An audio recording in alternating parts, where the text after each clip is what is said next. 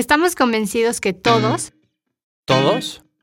tenemos la capacidad de impactar. Capitalista Consciente es un espacio para presentar buenas ideas, compartir grandes proyectos y mostrar cómo cada granito de arena cuenta ante un mar de oportunidades y un mundo por transformar. Un espacio para escuchar nuevas ideas, cuestionar nuestra forma de pensar y sobre todo un espacio para cambiar juntos nuestra forma de actuar.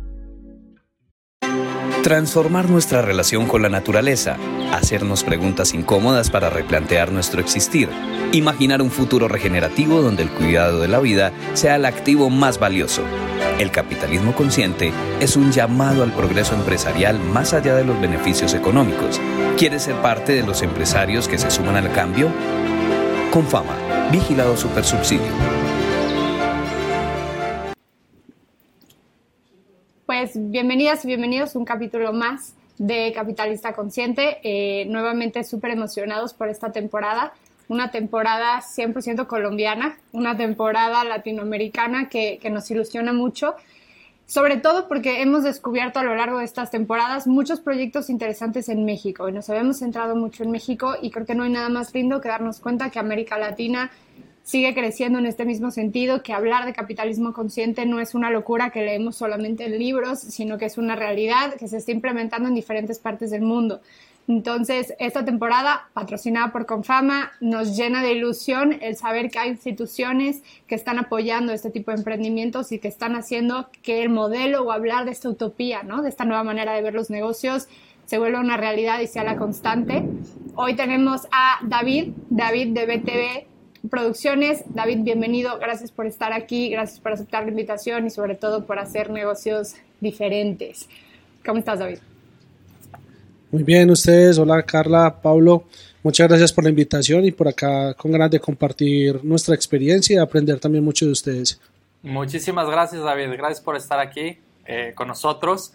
Realmente, híjole, me emociona muchísimo y también esta parte de ir rompiendo con, con las, las mentalidades de cada, de, de, cada país, ¿no? O sea, creo que cuando empezamos a romper estas barreras y empezamos a ver qué, qué, es lo que se está trabajando, qué es lo que se está pensando, qué es lo que se está haciendo en diferentes países, nos enriquece a todos. Y de repente México luego estar más, eh, más en el norte del continente, como que luego se siente una separación en el resto de los países latinoamericanos y luego no volteamos a ver que como que siempre volteamos siempre hacia arriba, ¿no? Hacia Estados Unidos. Y, esa idea de, de, no voltear hacia otros lados, decir, ay, güey, hay lugares donde están, lo están haciendo incluso mejor, ¿no? Y, y entonces, las temporadas pasadas hablábamos de lo increíble que algunas empresas en México lo están haciendo y de repente llegamos a esta temporada y nos damos cuenta cómo de repente sacan ventaja de, de, varias, de varios elementos y de varias situaciones que nos hace ponernos a todos como en ese lugar de, de competencia sana, de, de, crear un mundo mejor. Y, y entonces eso me, me, emociona muchísimo. David, quisiera iniciar por preguntarte quién es David. Platícanos un poquito de la historia. Siempre hablamos de que hubo un despertar, ¿no? Hubo un llamado a la acción, algo que te dijo, quiero cambiar, sé que estuviste trabajando por ahí en algunas agencias, ¿no? ¿Qué te llevó a emprender? ¿Qué te llevó a emprender de una manera diferente y poder iniciar BTV? Bueno, David eh, es una persona que viene de un pueblo. Yo vengo de provincia, vengo de un municipio llamado San Roque. Llegué acá a la ciudad de Medellín a, a estudiar, a terminar el colegio en el año 99. Eh, luego tuve la posibilidad de estudiar pues, en la universidad una tecnología en medios de comunicación y terminar comunicación social. Con la tecnología que hice tuve la posibilidad de ingresar a trabajar a Telemedellín, que es el canal local de televisión de acá de la ciudad, en donde digamos eh, aprendí todas las bases para lo que ahora es BTV. Entonces, yo empecé como desde la parte técnica, como auxiliar de cámaras, auxiliar de sonido, digamos que eso es lo que venimos haciendo ahora. Sigo siendo auxiliar, sigo siendo eh, operador técnico porque también cuando me toca asumo el rol y eh, digamos en pro de sacar eh, un proyecto de uno de nuestros clientes adelante, lo hacemos y todos los días estamos en una capacitación constante para mejorar pues como los, los servicios que prestamos. Luego de haber trabajado en este canal de televisión por casi 10 años, en donde tuve la posibilidad pues de empezar como auxiliar técnico, luego fui sonidista, productor, coordinador de producción, llegué al punto que ya como que vi que no tenía la posibilidad de ascender más. Entonces yo dije, no, no me puedo quedar acá. Ahí fue donde, digamos, eh, se me abrieron las puertas por otro lado, en un negocio, digamos, diferente que yo no conocía, que era el tema de las agencias BTL. Y empecé a trabajar como coordinador de una agencia BTL, en donde, digamos, llegué gracias a los conocimientos técnicos que ya tenía, pero llegaba a conocer de un negocio nuevo. Entonces era trabajar en una agencia en un tema más ejecutivo, más de un rol de tener un contacto directo con los clientes, algo que yo digamos, antes lo hacía, pero de una forma, digamos, involuntaria, atendía gente y esto y lo otro, pues en, los proyectos, pero ya acá era un tema de venderle un servicio a un cliente y de hacer que un proyecto funcionara. Entonces, digamos que ahí fue donde conocí ya todo el tema de las agencias BTL. Luego mm, me llamaron de Teleantioquia a trabajar a un cargo que yo quería hacer en Telemedellín y no lo había logrado, que era ser productor general. Entonces vi la posibilidad y yo, no, me voy a a, cumplir como uno de los sueños que tenía de trabajar en ese rol. Me, me fui para ese canal. Allí estuve solo cuatro meses porque digamos ya tenía en la cabeza el tema del BTL, los eventos, y yo dije, no, no, no puedo seguir acá, entonces ahí fue donde tomé la determinación y renuncié. Y con la liquidación que me dieron en Teleantioquia, con eso empecé la empresa. Y en el primer evento ya me quedé sin plata, no tuve con qué seguir operando, entonces solo eran 4 millones 200 acá que ahora son como mil dólares, menos de mil dólares.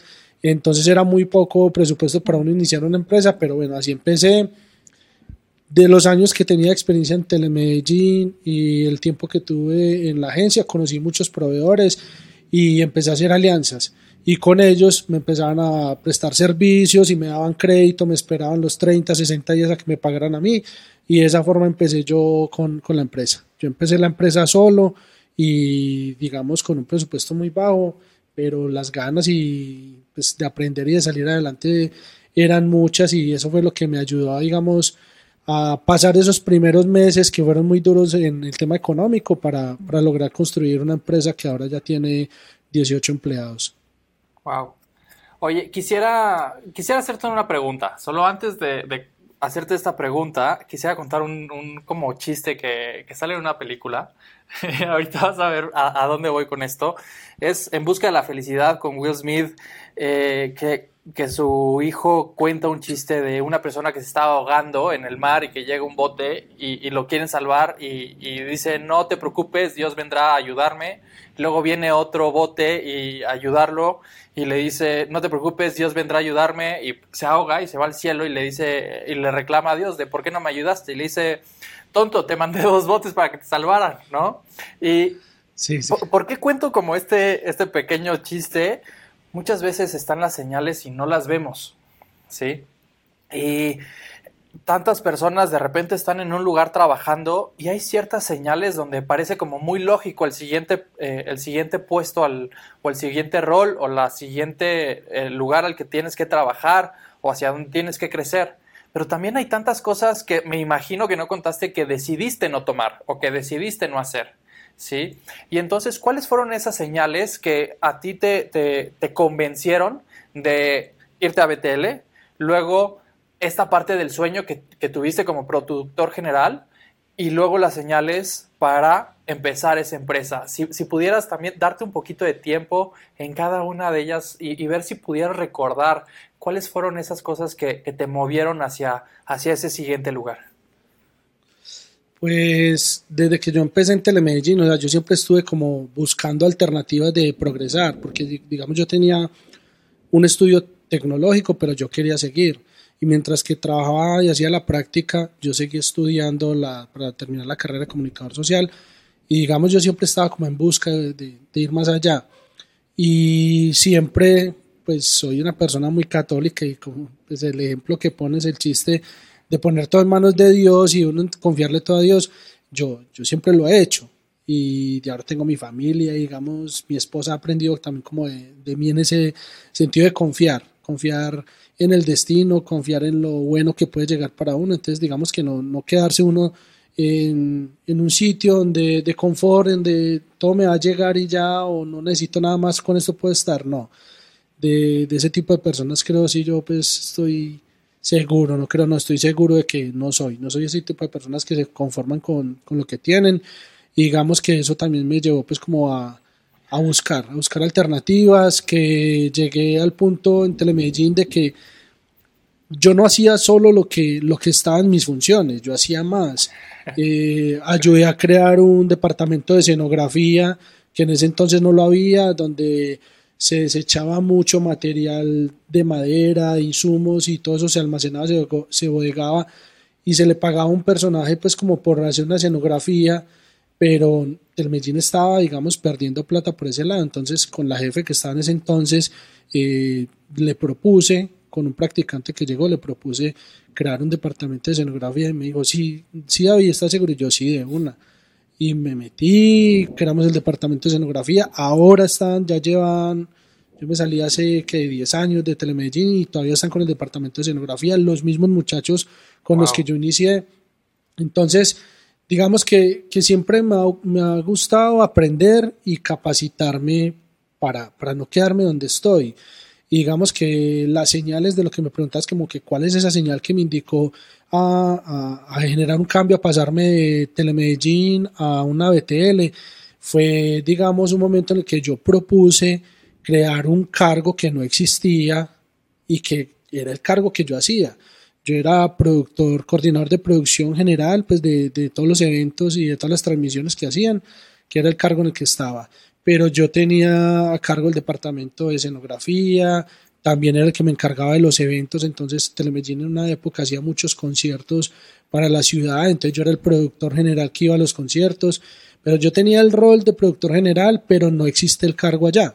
Entonces yo pasé un documento diciendo, vea, este es el cargo que yo quiero, esto, estas son las funciones, tal cosa, sustentando por qué quería seguir ascendiendo y no quedarme donde estaba. Y llegaron y me dijeron, pues no, pues casi como que se me rieron y me dijeron, no, no, no se puede. Entonces yo dije, no, ya es el momento, yo no, ser jefe de producción, sé que no voy a poder eh, pasar ese rol porque hay una persona que es vinculada, yo no tengo cuando mover a una persona vinculada a una, a una compañía para yo ocupar ese, ese, ese, cargo. Entonces yo dije, no, tengo que buscar para dónde irme y seguirme, seguir, yo ya estaba casado, o sea, yo no podía quedarme estancado ahí, yo quería progresar. Entonces, de esa forma, eh, una, jefe de Telemedellín eh, le preguntaron por una persona que fuera productor, que conociera de la técnica y ella sabía que yo estaba buscando, entonces me recomendó. Fui a la entrevista e inmediatamente eh, me dijeron, ah, le vamos a pagar 3 millones de pesos y yo no, yo no trabajo por menos de 3 millones y medio, cuando yo me estaba ganando 2 millones en Telemedellín. O sea, llegué a pedir más plata a la que me estaba ganando y me dijeron, listo, eh, empieza el lunes. Ya, listo. Entonces ya, digamos, las señales, yo creo que uno mismo debe buscar las señales y es de acuerdo a las necesidades que uno tenga, no solo en el tema económico, sino como persona, de no ser conformista y no quedarse con, con lo que tiene en el momento, sino de buscar otras alternativas para, para seguir adelante y seguir progresando. Y eso mismo, digamos que yo lo aplico todos los días acá en BTV. Yo soy, digamos, el dueño, el gerente de la empresa, pero en pandemia, por ejemplo, dijimos, no, esperemos un mes, esperar qué va a no, no sabíamos qué iba a pasar con, que iban a cerrar tantos meses las empresas. Entonces ya viendo la necesidad y un mes que nada, yo no, ahora sí a estudiar, pongámonos las pilas a estudiar y hacíamos reuniones de Zoom donde yo me quedaba 3, 4, 5 de la mañana viendo tutoriales de cómo se hacían transmisiones. Ya no traíamos transmisiones streaming, pero solo cámaras, no teníamos nada de los meetings, todo este tema virtual no se manejaba. Entonces empezamos a capacitarnos y digamos fue la forma de, de, sostener, no digamos sostener porque no llegamos al punto de equilibrio, pero sí de generar unos ingresos que nos ayudaran como empresa a, sostener el trabajo de, de, las 15 personas que éramos en el momento. Entonces, si nos quedamos estancados con lo que sabemos y no, no nos preocupamos por, por ir más allá, por aprender más de lo, de lo que hacemos y de otras cosas, nos vamos a estancar y, yo creo que ahí es cuando las empresas eh, llegan a un punto de que no tienen como un norte, se les pierde el rumbo hacia donde quieren caminar. Entonces yo creo que esas son como las señales que, que uno debe buscar. Me, encanta lo que dices y creo que empiezas a tocar temas súper interesantes en los que quiero como profundizar más. Y, y, uno es hablar de BTV en general, David. O sea, hablar de qué hace a BTV diferente, por qué con fama, ¿no? Los, los presenta a ustedes como un emprendimiento consciente que está haciendo las cosas bien. Sé que por ahí en pandemia trabajaron de una manera muy diferente con Confama, ¿no? La relación que se ha generado y, algo que, que, que, caracteriza a tu empresa es el tipo de relaciones que están haciendo, ¿no? Relaciones basadas mucho más en esta confianza, ¿no? En esta interdisciplinaridad, ¿no? O esta relación real de decir te necesito y me necesitas y te puede ayudar y me puedes ayudar. Y creo que también están haciendo muchas cosas diferentes en cuanto a temas medioambientales, en cuanto a cuestionar la industria. Creo que la industria de la telecomunicación, ¿no? Las transmisiones es una industria que castiga mucho a la gente, ¿no? Donde se tiene que cumplir un objetivo a costa de ¿no? largas jornadas de incomodidades, muchas veces circunstancias pues extremas, ¿no? frío, calor, etcétera. Entonces me gustaría profundizar un poco más sobre todo esto que tú ya viviste en un corporativo normal y no venimos a hablar mal de, ¿no? de Telemedellín o ninguna otra de las empresas, simplemente es, se trabajan de alguna manera. Y, y, parte de estar aquí es decir, podemos hacer las cosas diferente. No estamos diciendo que somos mejores, simplemente estamos diciendo que somos capaces y que estamos viendo cosas para hacer las cosas de manera diferente. Y, y que hoy estemos platicando contigo aquí quiere decir que estás haciendo las cosas diferente y me gustaría explorar mucho más desde esta esencia mucho más humana, ¿qué caracteriza a BTV en cuanto a capitalismo consciente, nuevas prácticas, nuevas dinámicas, una empresa mucho más humana. Podemos platicar un poquito más de eso. Claro que sí. Bueno, sí, eh, digamos que yo creo que todos somos la educación que recibimos, todo lo que aprendemos, pues como para tocar un tema un poco de lo que se forma uno como persona al pasar por una empresa. Entonces yo lo, lo, veo y lo aplico porque yo aprendí mucho de Telemedellín, de Teleantioquia, de Macaneco, o sea, uno de todas las empresas, de todas las empresas aprende, como también aprende de su hogar. Entonces digamos que nosotros como empresa también buscamos que los empleados se capaciten y aprendan y, digamos crezcan ellos como personas y, sus familias. Eso por, por, un lado pues como en todo el tema pues de, de, de crecimiento desde el tema laboral y, y demás. Como empresa nosotros, eh, digamos que pandemia nos puso a prueba a todos, ¿cierto? Claro. Y con fama, con fama ya nosotros veníamos siendo proveedores de ellos y con fama, o sea, nos dio un apoyo grandísimo. Nosotros pues encontramos en Confama la posibilidad de sostenernos como empresa y de sostener el empleo de 15 personas. O sea, nosotros estuvimos encerrados por más de un año y empezamos a trabajar en, marzo nos encerraron acá en Colombia y digamos que en agosto hicimos el primer evento. Entonces fueron muchos meses, sí, fueron muchos meses sin, sin digamos, tener que, que, hacer, ¿cierto? Porque todo el mundo está encerrado. Con fama sí, pues digamos, tenía un tema de, de vacunación, de unas carpas, o sea, un tema logístico. Nosotros íbamos, apoyamos a Confama con ese tema logístico pero no habían eventos, no había presencialidad, no había, no había nada para hacer. Entonces, digamos que Confama nos apoyó a nosotros mucho y yo creo que lo que hizo con Confama, no solo con BTV, sino con muchas empresas, de apoyarnos económicamente y decirnos, venga, necesitan plata, así, ah, necesitamos tantos millones, nosotros se los prestamos, no les cobramos intereses y ustedes nos pagan con trabajo. Y díganos, qué, y díganos qué porcentaje nos van a pagar de cada evento. O sea, entramos de pandemia, tuvimos la posibilidad de decirle a Confama, Confama, le vamos a pagar tanto porcentaje de cada factura que nosotros le generemos a ustedes. O sea, eso una empresa no, no, no lo hace con cualquiera y Confama lo hizo con todos sus proveedores. O sea, eso fue algo muy grande que hicieron por nosotros y gracias a esa ayuda, eh, digamos, estamos en parte nosotros acá todavía contando la historia y contando que aunque ya no somos 15, sino que somos 18 personas que estamos trabajando de forma fija acá en la empresa.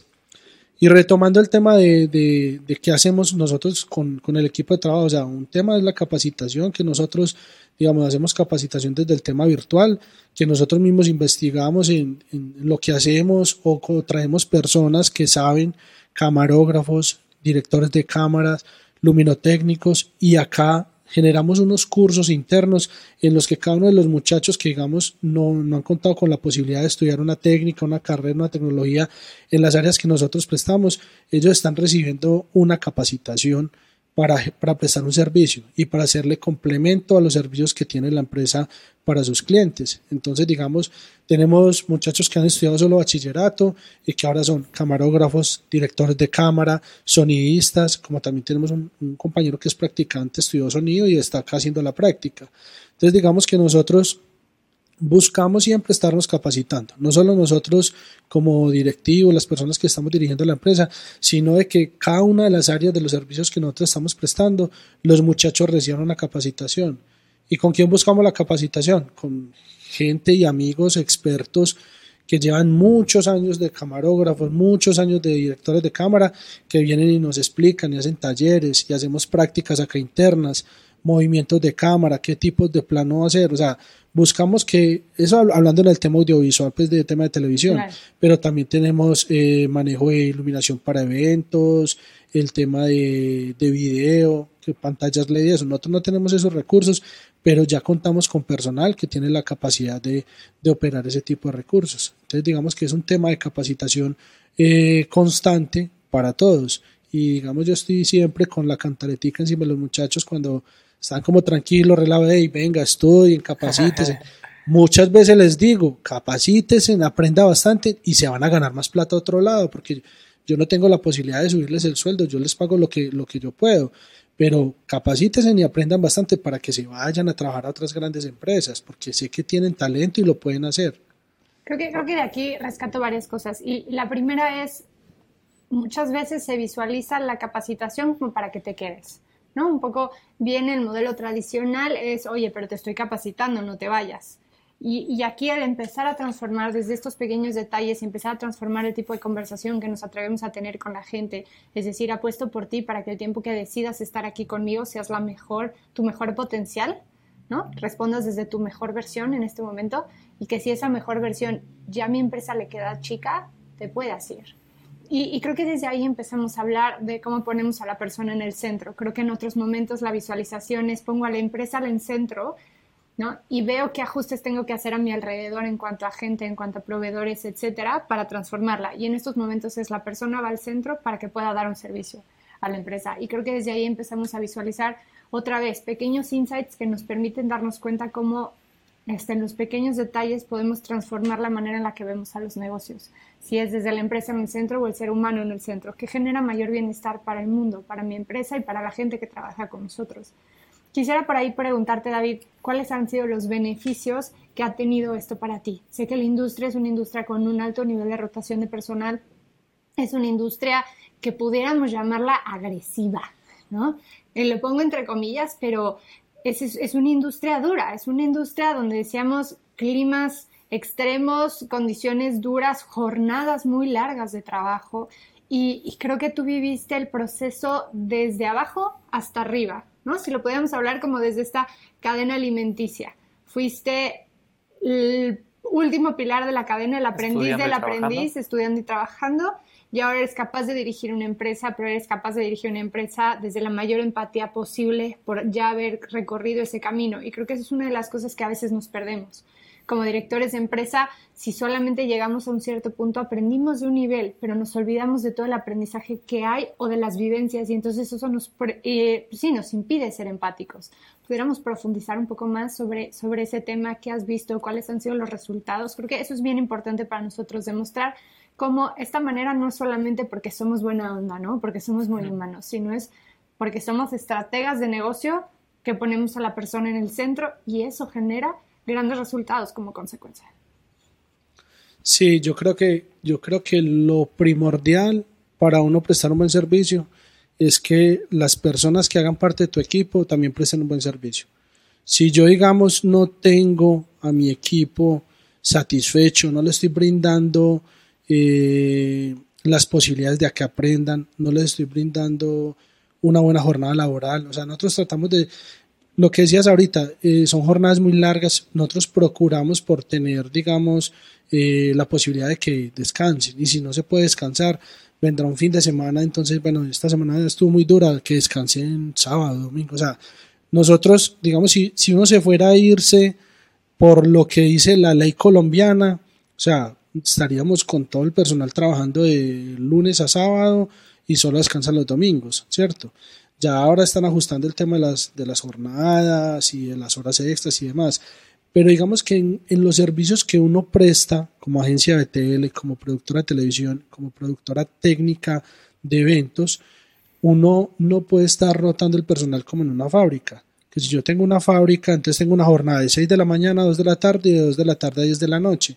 Acá es si la persona que hizo el montaje, esa persona debe estar hasta que termine el evento, porque yo no voy a garantizar, o sea, no tengo la posibilidad de garantizarle a mi cliente que yo voy a partir la jornada de su evento con un cambio de turno, por llamarlo así, y que la persona que llegó nuevo va a llegar a digamos, conectada con lo que está pasando, ¿no? La persona llega apenas a asumir, entonces se corren muchos riesgos. Entonces, digamos que las jornadas son muy largas en ocasiones, como hay días en que las jornadas están tranquilas, el trabajo, el trabajo, digamos, en, lo que nosotros hacemos es como por semanas.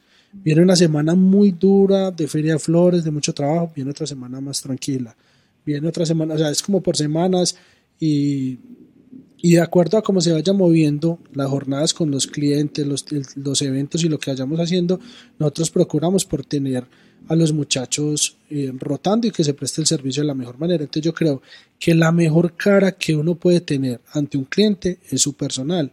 Y si el personal llega tranquilo, llega, digamos, con unas condiciones laborales que uno le esté brindando bien, que tienen un salario justo, que tienen sus horas extras, que se les paga todo con compromiso, pues que no le estamos faltando en nada, que si la jornada es muy larga y se extendieron de horario, nosotros les pedimos una alimentación, que les damos hidratación, o sea, son detalles que de pronto muchas empresas eh, lo sacan por ahorrarse en recursos, por tener, digamos, más plata en el banco, guardándose en plata, que, que digamos nosotros, y la ley no nos obliga a eso, o sea, la ley nos obliga a que nosotros le demos o transporte o alimentación a la persona, Simplemente páguele el salario y páguele su nómina como debe ser y ya. Pero nosotros procuramos por tener a los muchachos bien porque son la cara de nosotros ante los clientes. Entonces, cuando uno tiene una persona, digamos, que uno la trata bien, que digamos es como un amigo, familia de uno, porque todos los días están con uno, se convierte en una familia y el trabajo es más, es más armonioso, o sea, todos vamos a trabajar mejor en pro de cualquier evento. Entonces, de esa forma son la cara de uno ante el cliente. Yo, yo no puedo estar en todos los eventos porque descuido el tema administrativo. También procuro ir a, un evento, pero si yo voy, si yo no voy, yo estoy tranquilo porque sé que los muchachos que van a ir van a responder desde los conocimientos técnicos y desde el trato que deben de brindarle a un cliente. No solo el, el trato, sino el respeto también que se merecen el cliente como persona y como cliente. Creo que sí, creo que si estás escuchando este capítulo puedes decir como, ah, pues claro, es lógico, ¿no? Y, quisiera frenar ahí y decir, no, no es lógico. No es lo normal y no es lo... Lo común. Lo común, por desgracia.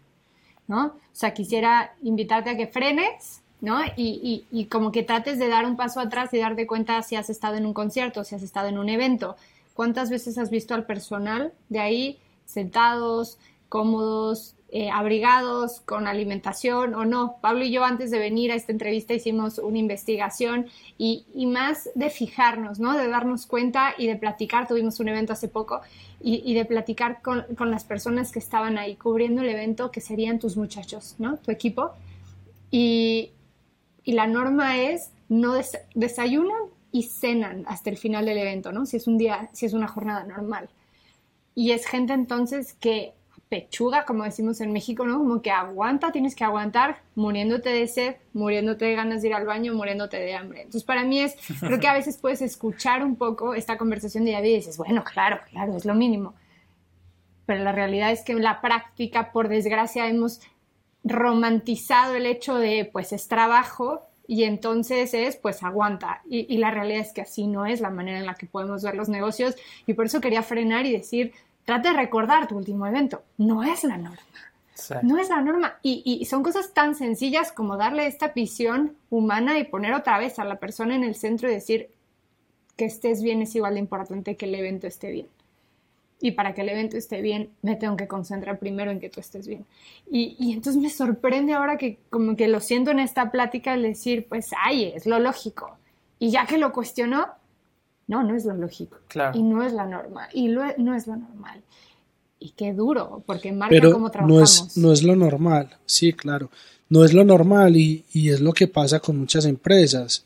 Lastimosamente estoy en un mercado, tengo muchos amigos, colegas, que me doy cuenta el trato que le dan a sus empleados en, sí, el tiempo, un plato de comida, sabes que eso no, me da, me da hasta pena decirlo, eso no le quita a nadie, pero, pero mucha gente pone por encima el tema económico que el bienestar de, su equipo y pues para mí no, eso no, no, va como con el funcionamiento de, de BTV como empresa.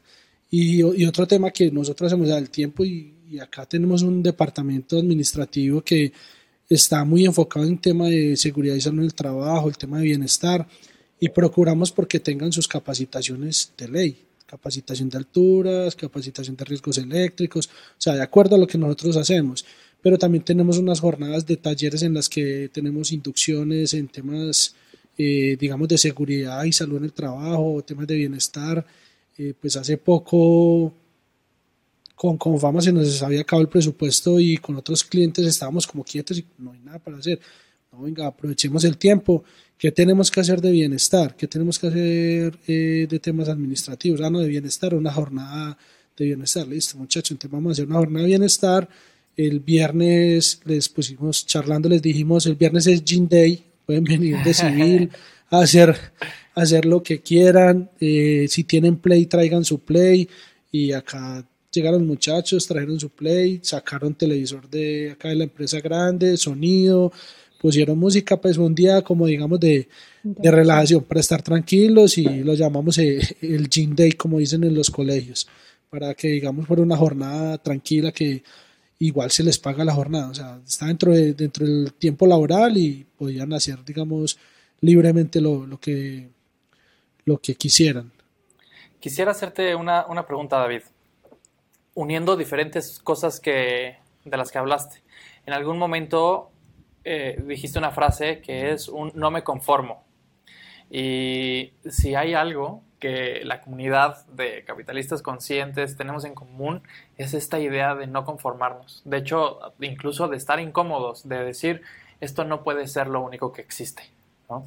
Eh, luego hablaste, dijiste una palabra clave sobre el norte de la empresa. ¿Sí? Y ese norte de la empresa a veces lo confundimos con ser el líder en el mercado, ¿no? o lograr cierto objetivo para la empresa y, esta conversación, de una manera muy orgánica, se ha ido hacia el cuidado de tu gente, ¿sí? Hacia el cuidado de la gente que trabaja contigo. Y, entonces, algo, que hay en común es no nos conformamos, pero también muchas veces, y, la razón de por qué probablemente una persona esté escuchando, es porque está buscando una idea, porque está buscando un cómo, porque está buscando un norte, ¿sí? Y, ese norte, tal vez para algunas empresas, incluso de la misma industria, tal vez en otros países, tiene que ver con eh, el cuidado sustentable del medio ambiente, con el, no lo sé, o sea, tal vez algunas otras cosas, ¿no? Y al final de cuentas, tú encontraste este norte, que es el cuidado de tu gente, pero del otro lado podría existir un miedo y es de esta cuestión de que, se vayan, que se vayan las personas. Incluso muchas personas dejamos de actuar por ese miedo a perder y, nos detenemos a dar por el miedo a no recibir. ¿sí? Y, entonces quisiera preguntarte, más bien como, si me pudieras como vender la idea, el, por qué, por qué el, eh, este es el norte que, que, tú escogiste o de dónde nace para ti este norte tan, tan importante de cuidar a tu gente? Pues yo creo que en parte como desde las vivencias propias de lo que le pasó a uno como en los diferentes trabajos, de todo aprende uno un poquito, de todo uno aprende un poquito y pues el crecimiento de la empresa, cuando las personas crecen, eh, la empresa recibe algo a cambio. Yo estoy recibiendo del equipo de trabajo que tenemos, de mis compañeros, un trabajo que ellos están prestando hacia un cliente, pero ese cliente me está remunerando a mí con pago de los servicios que yo presto, ¿cierto? Entonces digamos que es, una retroalimentación, si mis muchachos reciben y trabajan bien, el cliente va a quedar satisfecho, nos van a llamar, van a llegar nuevos clientes. Entonces digamos que, que todo se enlaza una cosa con la otra. Bien. Creo que, creo que otra de las cosas en las que me gustaría profundizar, David, es que cuando estudias la industria en términos de producción de eventos, eh, podemos hablar de un impacto ambiental. Y sé que por ahí también están hablando de, qué están haciendo en términos ambientales. Cuando hablamos de capitalismo consciente, en general hablamos de empresas de triple impacto empresas que tienen un impacto social, ya sea con sus proveedores, ya sea con sus clientes, ya sea en la comunidad en la que operan o con sus colaboradores, ¿no? ¿Cuál es el impacto que quiero tener desde capacitar y ser capaces de contratar personas que a lo mejor no terminaron la carrera y tendrían cerrada la oportunidad en, otra empresa dentro de la industria, sino aquí abrir la oportunidad y decir, no importa, tienes ganas, yo te capacito, ¿no? Como hay ejemplos increíbles como Greystone Bakery en Estados Unidos que te dice que el único ¿no? Ves que está tu formato de solicitud, que el único requisito es que tengas las ganas y que esto se vuelva un borrón y cuenta nueva, ¿no? Es iniciar. Y, y entonces hablábamos de este impacto social y puede ser social hacia adentro o también hacia afuera, en donde opero. Hablamos de un impacto financiero, ¿no? De un crecimiento, de una posibilidad, ¿no? De un valor financiero que se genera como consecuencia, pero que no solamente es lo, no es lo más importante como es el modelo tradicional de la empresa, ¿no? Por años nos han dicho que el único objetivo de las empresas es maximizar utilidades y, y aquí ahora queremos redefinirlo. Y el tercero es cómo creamos valor medioambiental cómo a partir de nuestra industria, a partir de nuestra profesión, podemos tomar en cuenta que existe este actor y tenemos empresas como la de John Mackey, ¿no? Whole Foods, que cuando tienen sus juntas de consejo tienen una silla vacía que representa al medio ambiente y es decir, tiene que tener su lugar. ¿no? Tiene que tener su lugar en nuestras conversaciones, en la toma de decisiones. Y, creo que una de las cosas más lindas que nos platicaban es que ustedes lo están viendo, lo están tomando en consideración y están visualizando esto. Entonces, pudiéramos profundizar un poco, sobre todo para desmentir que no todos los modelos de negocio tienen la capacidad de impactar y desmentir esta idea de decir al contrario, todos los modelos de negocio tienen no solo la capacidad, sino también la responsabilidad de hacer algo en estos tres sentidos. Pues en el tema de los eventos de BTL, se da mucho, pero hablando del tema ambiental, se da mucho eh, los elementos, eh, escenografías de un solo uso, que se monta un stand y luego se destruye y se bota. O sea, hasta ahí llegó una madera, hasta ahí llegó un plástico, hasta ahí llegó un material metálico.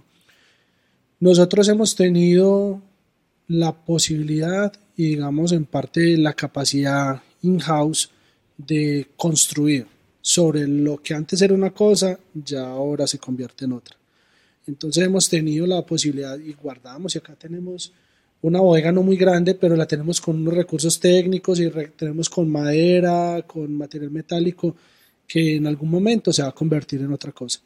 Entonces, la semana pasada nada más vino un señor a ayudarnos a, con unos tubos que teníamos para una parrilla de luces de un estudio que teníamos porque ya lo desmontamos porque digamos como ya el tema virtual ya y de estudios de televisión ya no estaba tan tan frecuente entonces tomamos la decisión de desmontar el estudio y todo ese material se guardó. Se guardó la panelería que es de madera se guardó el piso un piso sintético y se va a construir en otra cosa.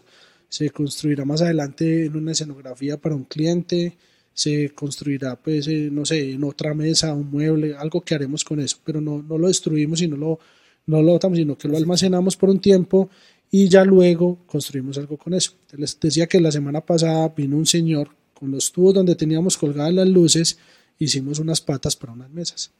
Entonces, lo que hacemos es como, bueno, muchos dicen que la palabra reinventarse no, no, no existe, según la, la RAE, pero, pero digamos que construimos o nos, nos transformamos en, y transformamos material en otras cosas que nos van a seguir beneficiando a nosotros. Antes teníamos una, parrilla, una parrilla de luces, ya no es parrilla de luces, ya son unas patas de una mesa que van a salir con una madera reciclada que teníamos y se la van a alquilar a un cliente. Entonces es construir sobre lo que ya tenemos y no desechar por desechar, no, eso ya no sirve para nada. ¿no? Si hay una cosa que se dañó y realmente no sirve, listo, las echamos. Pero si hay cosas que se pueden reutilizar y transformar y por todo el tema del medio ambiente y economía también para la empresa, lo hacemos. Entonces eso, es como lo, lo, que buscamos nosotros también acá eh, con los muchachos de, de hacer cosas diferentes con los insumos que ya tenemos. Entonces digamos que puede que tengamos una madera que hace algunos años fue un stand para, para EPM, un stand que construimos solo para un evento en Bogotá. Todo ese material volvió acá, se, se convirtió en cubos, se convirtió en mesas, se convirtió en X cantidad de cosas que todavía prestan un servicio para la empresa y para los clientes. Entonces es, es como un, un tema de, de, transformarnos, de, de, no quedarnos y no desechar lo que nos puede seguir sirviendo. Justo quisiera indagar rapidísimo nada más en ese tema, de ese ejemplo que nos dices o que los que nos estás contando, esa parrilla que, está, que hicieron las patas para convertirlo en una mesa, esa mesa ¿qué van a hacer con ella o qué hicieron con ella o qué han hecho con ese tipo de, productos? ¿Los venden? ¿Los usan ustedes? ¿Los renta? ¿Qué, ¿Los dan a su, a su gente? ¿Los dan a su comunidad? ¿Qué es lo que hacen con ese? Casi siempre lo que transformamos es para uso de la empresa y para uso de los clientes en, los eventos. Ok. es como lo, normal creo que a veces hablar de economía circular, ¿no? Creo que se habla de, de, tantos temas, ¿no? La economía circular y la economía circular se ve como un tema súper complicado que solo entra en procesos productivos, en, ¿no? en industria, ¿no? o en a lo mejor el plástico. Y, la realidad es que cuando la segregamos, ¿no? cuando hablamos de la economía circular, cuando logras entender el modelo de la mariposa famosa, puedes entender que una de estas mariposas, de estas alas de la mariposa, es reutilizar. ¿no? Es como repurpose, darle un nuevo propósito al, al material en vez de extraer, extraer, extraer y tirar. Y, creo que para mí son ejemplos, otra vez, quiero que frenes, ¿no? Si estás escuchando este capítulo y digas, ay, no es lo lógico, no es lo obvio. Lo obvio en la mayoría de los eventos es utilizo, gracias, desecho y para el siguiente evento cotizo nuevamente, igual a cotizar un nuevo arco, un nuevo stand, un nuevo producto. Y eso ha generado todos los daños que tenemos actualmente en términos medioambientales, en términos de huella de carbono. Y, entonces, otra vez, creo que a lo mejor las respuestas de David pueden ser un poco lógicas si las queremos ver desde afuera. cuando, las dice. Claro, porque estás tan, pero cuando estás metido en la industria son cosas tan lógicas, y otra vez hago comillas, que, que no percibes. Y, y para mí es parte de hablar de prácticas sostenibles es hablar de entender el impacto que tienen mis acciones como modelo de negocio. El que yo exista genera un impacto ambiental, social. ¿Cuál es este impacto y de qué impactos decido hacerme cargo? Y por ende es no hablar de greenwashing, ¿no? sino es hablar de prácticas reales internas que se anclan a una estrategia financiera. Porque hacer esto, o sea, convertir ese panel se convirtió en posibilidad. ¿no? Y para mí es al, cuando se convierte en posibilidad, se convierte en un espejo que pudiste rentar ahora y antes no hubieras podido rentar, unas mesas que pudimos utilizar y antes no se hubieran podido utilizar. Y entonces hablar de economía circular para mí es hablar de posibilidades, ¿no? Esa madera se convirtió en posibilidad. Ese estudio se convirtió en un sinfín de posibilidades. Y, y me gustaría ir cerrando este capítulo, David, diciendo, creo que a veces romantizamos el gran impacto que tengo que tener o estas prácticas brutales, ¿no? Súper innovadoras de cómo es un modelo de negocio sostenible, un modelo de negocio consciente.